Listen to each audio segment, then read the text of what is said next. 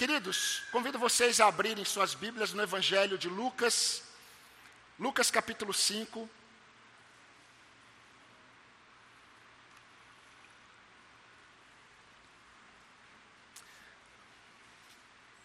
Lucas capítulo 5. Hoje nós vamos observar apenas o final do versículo 10, dando ênfase ao versículo 11, e vamos encerrar hoje essa série de mensagens. Lucas 5, a parte B do versículo 10 diz: Então Jesus disse a Simão: Não tenha medo, de agora em diante você será pescador de gente. E arrastando eles os barcos para a praia, deixando tudo, o seguiram. Em algumas versões diz que Jesus disse para Pedro: De agora em diante você será pescador de almas ou pescador de homens. E arrastando eles as redes do barco, deixando tudo, seguiram a Jesus. Meus irmãos, assim como nós falamos é, semana passada, quando nós estávamos lá atrás da nossa vida, eu creio que nenhum de nós teve o pensamento que um dia estaria aqui, nesta noite, nesta igreja, adorando ao Senhor. Não é? Nós nem imaginávamos. Quando nós éramos criança, quando nós éramos é, jovens, nós não pensávamos nisso, não imaginávamos que estaríamos aqui hoje. E o Senhor nos conduziu, e nós estamos aqui. Mas nós também sabemos que nós não temos condições de imaginarmos onde nós estaremos daqui a 10 anos. Nenhum de nós. Eu espero e oro para que nós estejamos firmes no Senhor. Amém, queridos? Porém, quando nós somos achados por Deus em Cristo, quando o Senhor revela o seu Filho em nós, nós podemos ter a mesma convicção que Paulo desejou que os crentes em Filipos tivessem, quando ele escreveu aos Filipenses, capítulo 1, versículo 6. Aquele que começou uma boa obra em vocês, ele há de completar até o dia de Cristo Jesus. Meus queridos, somente em Cristo nós podemos ter a certeza de que aquele que nos escolheu antes de todas as coisas serem criadas, antes de o homem ser criado, aquele que nos escolheu antes da fundação do mundo, ele tem conduzido a nossa história de acordo com os seus planos eternos. Deus não tem um plano para cada um. Deus tem o plano dele e ele insera os homens que ele salva para fazer parte de seus planos eternos. É muito maior do que nós. Tudo tem a ver com o seu filho. Gosto muito do texto aos Efésios que diz que o Senhor fará convergir todas as coisas em seu filho, em Cristo Jesus. Tudo é por ele, tudo tem a ver com ele, tudo é para ele tudo tem a ver com Cristo. Nós só estamos aqui aprovados diante de Deus porque Cristo foi aprovado. Este é o meu filho amado, a quem me comprazo. A ele vocês devem ouvir. Todos aqueles que ouvem a voz de Cristo e se rendem a Cristo, entendem que foi Cristo que suportou toda a ira justa de Deus sobre o pecador, que deveria recair sobre o pecador quando o homem entende que toda a ira justa de Deus recaiu sobre o Cordeiro de Deus, nós somos justificados, nós somos libertos da condenação do pecado, nós somos libertos da ira presente e da ira vindoura.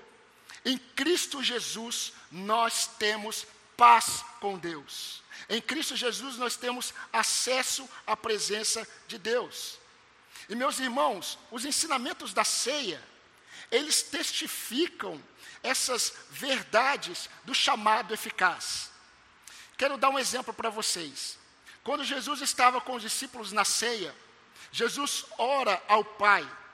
E Jesus permite que os discípulos eles ouçam a oração dele ao Pai. E eu já comentei com os irmãos em uma pregação que para mim esse é um dos momentos mais maravilhosos da Bíblia, o momento em que a verdade encarnada fala. O momento em que a verdade encarnada ora ao Pai, sendo que a oração é um momento de tanta intimidade com Deus, que maravilhoso saber aquilo que a verdade falou ao Pai. Em um determinado momento, João registra, em João 17, versículo 6, que Jesus, orando ao Pai, diz assim: no momento da ceia: Pai, eu manifestei o teu nome àqueles que me deste do mundo. Eles eram teus, tu os destes a mim, e eles têm guardado a tua palavra. Todo aquele que é chamado por Deus, em Cristo Jesus, ele ouve as palavras de Deus e nelas permanecem. Aquilo que está diferente disso, nada tem a ver com Cristo e com o Evangelho. Todo aquele que está em Cristo, ele permanece em Cristo até o fim. É a doutrina da perseverança dos santos que nós cremos. Agora, queridos, é exatamente sobre essa jornada com Cristo até o fim das nossas vidas e pela graça de Deus por toda a eternidade, que está fundamentado o chamado eficaz do Senhor. Todo aquele que Deus chama para si, ele persevera até o fim nos caminhos do Senhor. E nós temos observado o capítulo 5 de Lucas. E até agora, dos versículos de 1 a 10, nós vimos que a iniciativa divina nós vimos que o constrangimento, a obediência à voz do Senhor, nós vimos que o constrangimento, a humilhação, quando tomamos conhecimento da majestade de Cristo e da nossa miséria. Nós vimos que a manifestação da graça de Deus diante da condenação do pecado são alguns aspectos visíveis desse chamado eficaz. Hoje nós vamos ver o quinto e último aspecto visível desse chamado eficaz aqui em Lucas. Não significa que nós não temos outros. Mas, queridos, a mudança de propósitos terrenos para propósitos eternos é a quinta evidência que nós podemos observar aqui daqueles que são chamados eficazmente em Cristo. Todo aquele que é chamado por Deus ele experimenta uma transformação de propósitos terrenos para propósitos eternos. Isso está no versículo 10 e 11 que nós lemos. Quando nós observamos o texto que nós lemos, Jesus ele disse a Simão: Simão, não tenha medo. Não tenha medo. Mas, queridos, essa fala de Jesus, ela expressa apenas uma parte do que Jesus Cristo falou. O que Jesus falou para Pedro não ficou apenas no não temas. Entendam que Pedro, quando teve um vislumbre da majestade de Cristo após a pesca maravilhosa, após aquela, aquele milagre que Jesus fez, Pedro, vocês estão lembrados? Pedro, ele se prostra, Pedro, ele tem noção da majestade de Cristo, do seu pecado, e ele pede: Senhor, afaste-se de mim. A resposta de Jesus não foi assim: tá bom, Pedro, eu vou me afastar. Não. Jesus diz: não temas. Só que a resposta de Cristo não ficou aí. Jesus respondeu o seguinte: essa é a resposta completa. Simão, não tenha medo, porque de agora em diante eu farei de você pescador de almas. Não tenha medo, sabe por quê? Não tenha medo porque o que eu estou fazendo na sua vida você não está entendendo. Não tenha medo, porque eu estou mudando os propósitos, os propósitos terrenos da sua história para propósitos eternos. A vida toda você foi pescador de peixes. A partir de agora você será pescador de almas. Mas isso não tem a ver com você, isso tem a ver com o que o meu pai está fazendo. Meus irmãos, o chamado eficaz, preste atenção, ele nunca é evidenciado apenas no reconhecimento de pecado e fé. Muitos experimentarão a realidade do arrependimento e fé. A Bíblia fala que quando Jesus pregou, muitos dos fariseus creram em Jesus. Eles creram. Mas por eles amarem mais a glória dos homens, eles não seguiram a Cristo. Eles tinham medo de serem expulsos da sinagoga. Muitos vão se arrepender muitos irão até exercer algumas evidências de fé. Porém, o chamado eficaz, ele não está apenas nessa realidade de manifestação de arrependimento, reconhecimento de pecado e fé. Mas nós vamos perceber que há necessidade de uma atitude de deixar tudo e seguir a Jesus. Não é apenas o arrependimento e fé, é o arrependimento e fé e o deixar tudo e seguir a Jesus. O arrependimento e fé de Pedro vieram após o vislumbre por Cristo. Mas nós vamos perceber que o arrependimento e fé de Pedro ficaram perceptíveis, que foram genuínos, somente quando ele deixou tudo para seguir a Jesus. Isso, mais para frente, vai ficar evidenciado no chamado de Levi. Se os irmãos olharem versículo 27 e 28, diz assim, do capítulo 5: Depois disso, Jesus saiu e viu um publicano chamado Levi sentado na coletoria. E lhe disse: Siga-me. Então se levantou e, deixando tudo, o seguiu. Meus queridos, com Pedro, seria como se Jesus estivesse dizendo para Pedro: Imaginem isso. É uma narrativa. Nós podemos imaginar, sem sairmos da narrativa. Mas você pode imaginar Pedro prostrado Pedro pedindo para que Jesus, Jesus se afaste, Pedro reconhecendo a miséria dele, reconhecendo a majestade, Pedro ouvindo Jesus responder, mas seria mais ou menos assim. Pedro ouvindo Jesus dizendo: Pedro, Pedro, Simão, eu sei que você é pecador, eu sei que você entendeu quem você é e quem eu sou. Entretanto, Pedro, não tenha medo, não fique atemorizado. Eu não vou me afastar de você como você pediu, porque eu estou aqui não por causa de você. Eu estou aqui porque aprove ao Pai separar você para mim, para cumprir os seus propósitos eternos na igreja. Jesus está chamando os apóstolos e os apóstolos são aqueles que eles lançariam a base, o fundamento que é Cristo. Isso fica muito claro.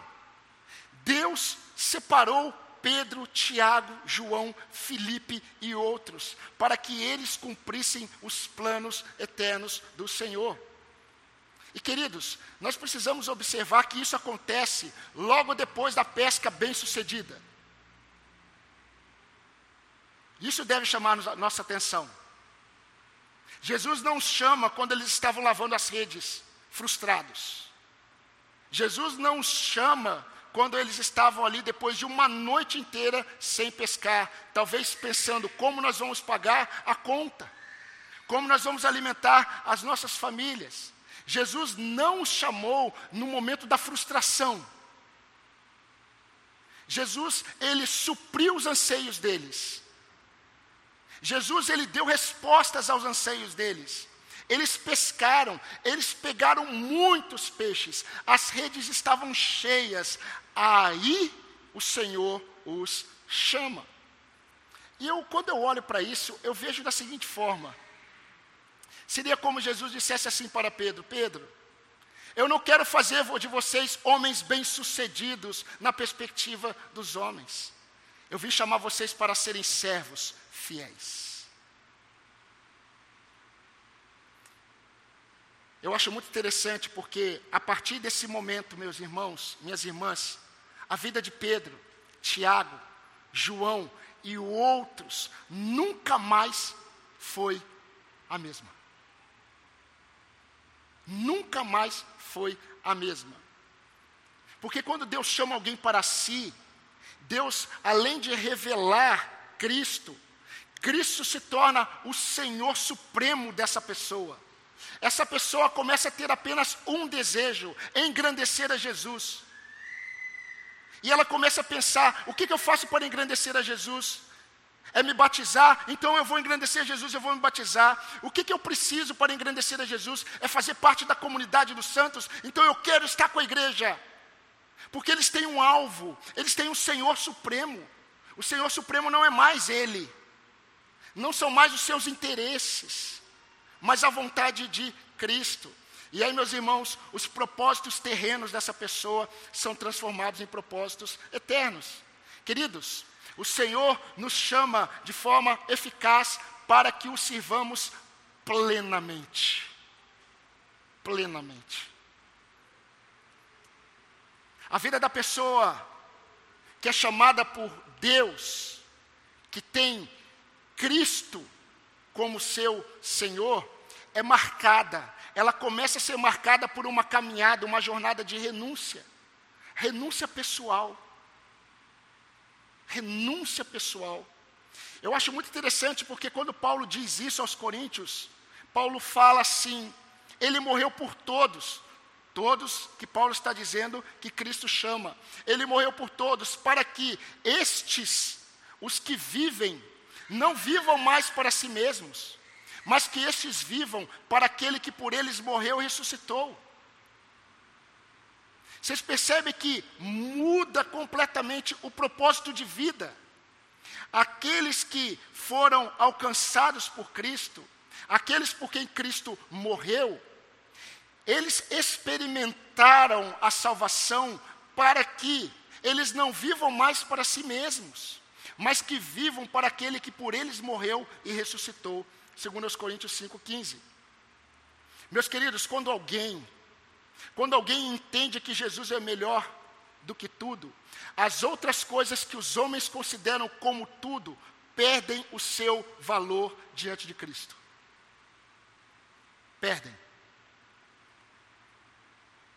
Eu tenho muita dificuldade como pastor e espero continuar tendo até a volta de Cristo. Quando eu ouço alguém que fala assim: Jesus é o meu Salvador, mas ele continua amando aquilo que todos os homens amam. Cristo não é a chama da sua alma. Cristo não arde em seu coração. Não há o desejo de andar com Ele. Eu me lembro, quando nós é, temos a oportunidade de ouvir muitos homens do passado falando sobre andar com Cristo. E a gente percebe que todos eles dizem que uma pessoa que é encontrada por Deus em Cristo Jesus, os valores dessa pessoa mudam, porque Jesus assume o lugar mais alto. Isso não mudou. O que mudou talvez tenha sido a perspectiva de muitos cristãos sobre o que é andar com Cristo. Eu me lembro de um cristão de uma é, alta posição na sociedade, se eu não me engano, século XIV. Ele foi alcançado pelo Evangelho, mas a pressão do Estado era tão grande, se alguém abandonasse a fé católica, que ele logo depois foi pressionado por todos os lados a assinar um documento se retratando da nova fé dele. E este homem ele assinou esse documento. Mas pouco tempo depois ele foi tão constrangido pelo Espírito Santo, ele ficou tão arrependido que ele novamente ele assinou um outro documento que ele escreveu e ele declarou para todo mundo que ele era servo de Jesus Cristo. E falaram para ele: agora você será queimado numa estaca. E ele disse assim: tudo bem, mas antes, deixa eu queimar primeiro a mão que eu usei para assinar a minha renúncia do Evangelho. E a mão dele foi queimada. E depois todo o corpo dele foi queimado. Jesus disse: Quem quiser salvar a sua vida, a perderá. Mas quem perder a sua vida por minha causa, a encontrará. Mateus 16, 25. Não significa que isso seja literal, mas pode ser literal. Jesus disse logo mais: Se alguém vem a mim e ama o seu pai, sua mãe, sua mulher, seus filhos, seus irmãos e irmãs, poderia colocar aqui seus projetos, porque ele vai dizer, e até a sua própria vida, mais do que a mim, não pode ser meu discípulo. Aquele que não nega a si mesmo e não carrega a sua cruz e não me segue, ele não pode ser meu discípulo, porque não basta ter arrependimento e demonstrações de fé, é preciso entregar tudo e seguir a Cristo.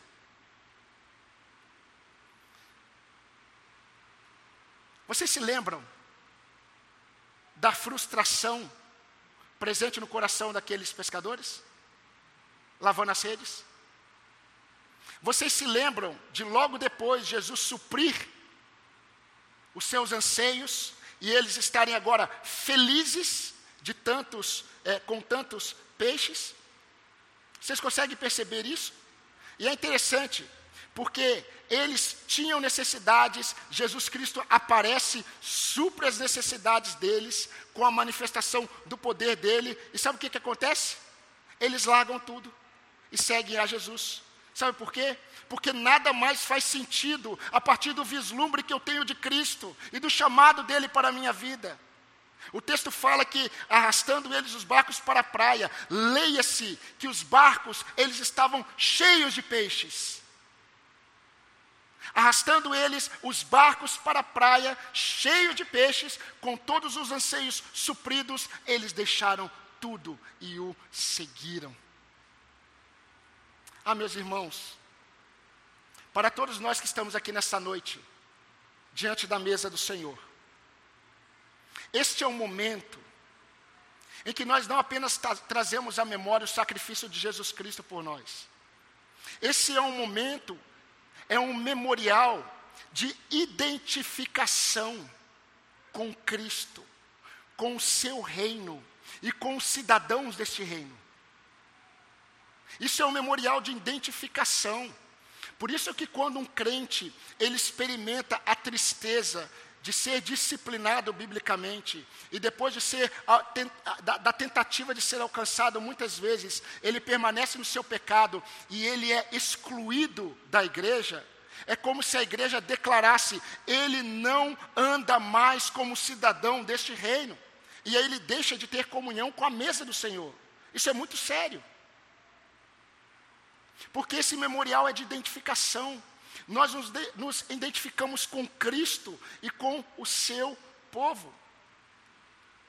E quando nós percebemos isso, a nossa fé é fortalecida, meus irmãos. Não apenas a nossa fé em Cristo, mas a nossa fé na igreja. Jesus morreu pelo seu povo. Como que você ousa viver uma vida cristã longe da igreja?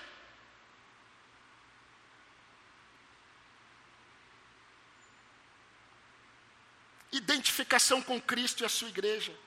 Queridos, com muito amor no meu coração, eu digo a você: infelizmente, muitas pessoas dão sinais aparentes de que estão seguindo a Jesus Cristo. Sinais aparentes. Sabe por que, que são sinais aparentes? Porque elas se admiram com Cristo. Elas se admiram com o que Jesus diz elas se afeiçoam aos crentes, elas se afeiçoam aos cultos da igreja, mas não há evidência nenhuma de renúncia. Não há evidência nenhuma que o alvo da vida dela é honrar a Jesus Cristo. Não há. São pessoas que querem seguir a Jesus, mas não querem deixar para trás o que sempre foi valioso para elas. Não querem deixar para trás o que sempre pensaram o que sempre fizeram, o que sempre buscaram. Porém, preste atenção nisso, porque isso é a verdade do Evangelho. Quando alguém é chamado eficazmente por Cristo, quando Cristo chama alguém para segui-lo, os objetivos dessa pessoa, os desejos, as inclinações, os pensamentos, as amizades, os valores mudam de direção. Na verdade, tudo muda. Não dá para entender alguém que diz eu sigo a Cristo e tem como melhores amigos pessoas que não temem a Deus. Isso é incoerente com o Evangelho.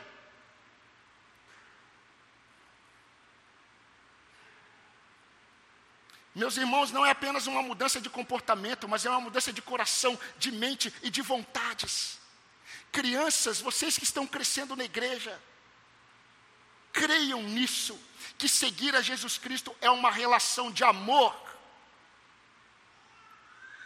não de religiosidade, é de amor. Ou Jesus é tudo, ou ele não é nada, porque é impossível servir a dois senhores.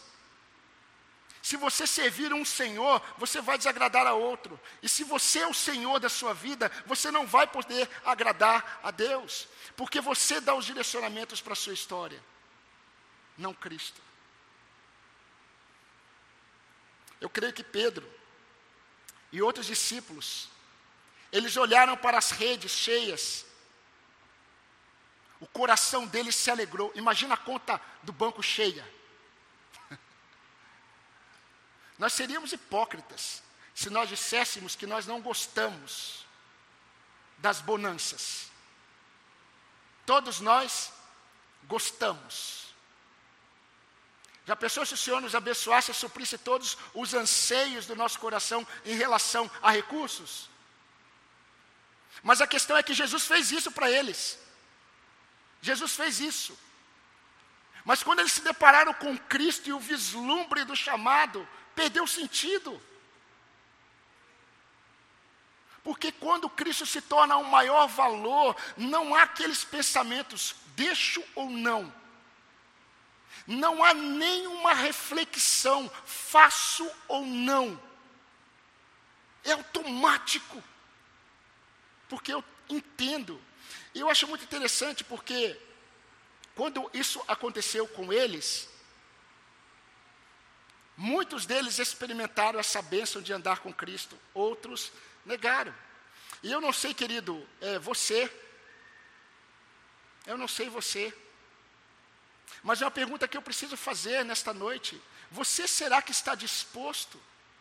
Será que você está disposta a deixar o que te prende para trás para seguir Jesus plenamente e inteiramente? Você se lembra daquela história antiga e verdadeira eu já contei muito tempo atrás de um pastor que estava pregando na sua igreja. E vez em quando o pastor ele fazia um apelo para que as pessoas é, vinha, é, viessem até Jesus, entregando a vida para Jesus. E tinha um jovem na igreja dele que quase todos os apelos ele ia à frente. Mas nada mudava. Ele declarava o seu amor a Jesus, o seu compromisso com a igreja, mas nada mudava. E numa daquelas noites o pastor fez o apelo e novamente aquele jovem se levantou. E o pastor ficou entristecido por dentro, quando de repente um homem entrou é, se arrastando pela igreja, porque ele não tinha a parte de baixo, era um andarilho. Ele não tinha a parte de baixo, só o tronco. E ele lá de trás, ele gritou para o pastor: Pastor, Será que esse Jesus que o senhor está pregando, ele aceita um homem pela metade? Jesus olhou para aquele jovem, Jesus olhou para aquele homem e disse assim: O nosso Senhor Jesus que nós pregamos, ele prefere o homem pela metade, que se entrega por inteiro, do que um homem inteiro que se entrega pela metade.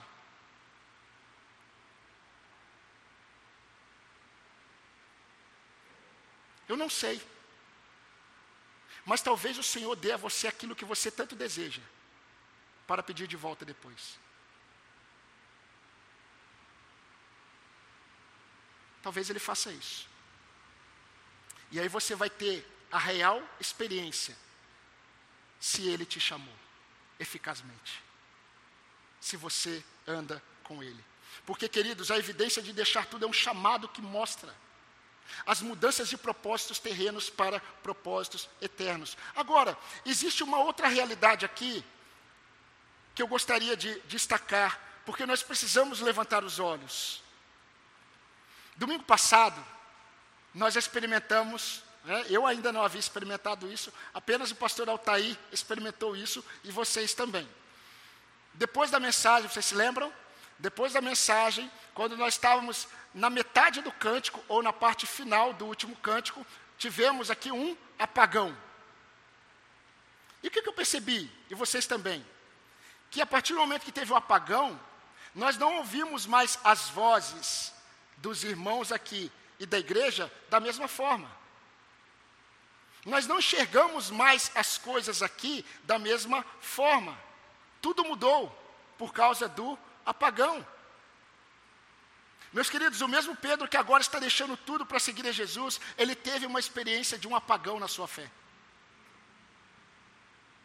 Ele teve essa experiência. Após suas frustrações pessoais, Pedro, ele voltou a se envolver com os negócios dessa vida, e Pedro voltou a pescar peixes. Desde o chamado dele, ele nunca mais havia pescado peixes. Ele só estava tendo a experiência de pescar almas. Mas depois de uma frustração na vida dele, uma frustração de fé, quando ele nega Cristo, ele volta aos negócios dessa vida e ele volta a pescar peixes. Então Jesus aparece na praia. Quem não conhece essa história? Quem não se identifica com essa história? Jesus ele aparece na praia e ele faz um outro chamado. Não é o primeiro, é o segundo. É um chamado à coerência. A coerência da fé. Todo aquele que é chamado por Cristo de forma eficaz, a vida dele tem que ser coerente a esse chamado. Tem que ser coerente. Aquele que põe a mão no arado não pode olhar para trás. Não pode. E vocês se lembram, queridos, da conversa de Jesus com Pedro na fogueira? Ao redor, da, não na fogueira, ao redor da fogueira. E meu amado irmão, minha querida irmã, você que está aqui, talvez para você hoje não seja o primeiro chamado. Mas talvez o seu chamado hoje seja um chamado à coerência. Talvez você esteja experimentando um apagão da sua fé. Você não enxerga mais as coisas da mesma forma. Você não vê Cristo mais da mesma forma. Você não ouve Jesus mais da mesma forma. Eu me lembro que quando eu fui convertido ao Senhor, eu estava tão confuso que na segunda-feira eu ia no culto em uma igreja presbiteriana renovada. Na terça-feira, eu iria numa igreja pentecostal. Na quarta-feira, eu, iria no, eu ia no culto numa igreja batista. Na quinta-feira, eu iria no culto em uma outra igreja. E na sexta-feira, eu fechava com chave do ouro, de ouro, com culto da libertação na igreja Casa da Bênção. Imagina só. No sábado, com jovens da igreja batista. E no domingo, na igreja batista. Por que isso? Que confusão. Eu só queria ouvir Jesus. Eu só queria cantar para Jesus. Eu queria estar com os meus irmãos. Eu cheguei numa certa igreja, a igreja Deus é Amor, e na hora que eu comecei a orar, o irmão bateu nas minhas costas e falou: Você não pode ficar desse lado, você tem que ficar do outro.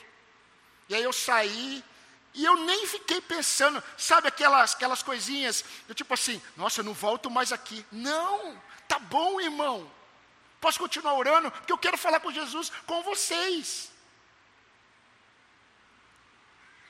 Que sede. Aí o cristão amadurece. Mas o amor por Cristo não pode esfriar, não existe isso. O que existe é a maturidade presente. Aí o amor do Cristo, de, com Cristo não é mais aquele amor que parece uma paixão que esfria e esquenta. Não, começa a ficar mais sólido, mais maduro. O compromisso, ele é mais consistente, há mais consciência, mas nunca há um retrocesso. Há sempre um avanço na fé.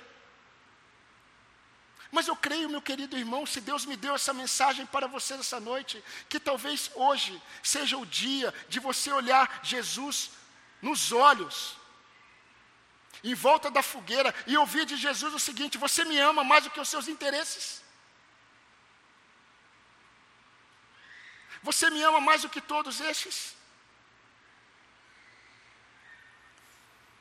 Eu acho interessante porque Pedro, ele recebe um ministério maravilhoso de Jesus. Mas o que torna aquilo que o Senhor confiou a Pedro superior, não foi o ministério, que Pedro recebeu, mas foi o amor dele pelo Senhor. Então, aquilo que o Senhor confia a nós, ele é superior, não por causa daquilo que ele confia a nós, mas por causa da pessoa que nos confiou, Jesus, o nosso Deus. E você precisa voltar o seu olhar para quem te entregou uma missão, meu irmão, minha irmã, e olhar para Ele ele. Mas eu gostaria de chamar a sua atenção para todos nós, todos aqueles que são chamados para deixarem tudo para seguir a Jesus. eles serão tentados a olharem para trás. Grave isso. Todos aqueles que são chamados eficazmente para andar com Cristo, eles serão tentados a olharem para trás. Eles passam por momentos em que eles ficam cansados com as renúncias. Mas graças a Deus, porque não há mais volta. Amém, irmãos? Não há mais volta. O que é preciso fazer é deixar as coisas que para trás ficam e olhar para aquelas que estão diante de nós. É isso que é preciso. Meus irmãos, neste exato momento, sete horas, cinco para sete, muitos pastores estão pensando em desistir. Nesse exato momento, missionários que estão no campo, eles estão pensando em desistir. Nesse exato momento, discípulos fiéis estão confusos quanto à sua fé. Nesse exato momento. A realidade é que todos nós podemos experimentar esses apagões da fé na alma. Talvez para você, isso tenha acontecido exatamente no momento em que você se dispôs a fazer algo que o Senhor te confiou e você parou para fazer outra coisa. Posso dizer algo para você? Volte já para o seu posto. Volte já para o seu posto. Você não deveria ter saído de lá. Você não deveria. Quero ler Efésios 6, 10 a 13 para vocês. Quanto mais, irmãos, estamos caminhando para o fim. Sede fortalecidos no Senhor e na força do seu poder. Revestivos de toda a armadura de Deus, para poderes ficar firmes contra as ciladas do diabo. Porque a nossa luta não é contra o sangue e a carne, e sim contra os principados e potestades contra os dominadores deste mundo tenebroso, contra as forças espirituais do mal nas regiões celestes. Portanto, tomai toda a armadura de Deus, para que possais resistir no dia mal, e depois de teres vencido tudo, permanecer inabaláveis. Por fim, quando o Senhor te chamou, quando o Senhor disse para mim e para você, siga-me, iniciou-se uma jornada de renúncia. Uma jornada de renúncia pessoal. Uma, uma jornada de renúncia pessoal, meus irmãos, para que nós sejamos parecidos com o nosso Senhor. Uma jornada de luta pessoal contra a nossa velha natureza. Iniciou-se uma jornada de luta pessoal contra o mundo, contra o pecado. Uma jornada pessoal de resistência ao diabo pela fé, mas nunca de desistência. Porque nós não somos dos que retrocedem. Disse o autor de Hebreus, em Hebreus 10, 37. Vocês se lembram da morte de Estevão? Um homem cheio do Espírito Santo.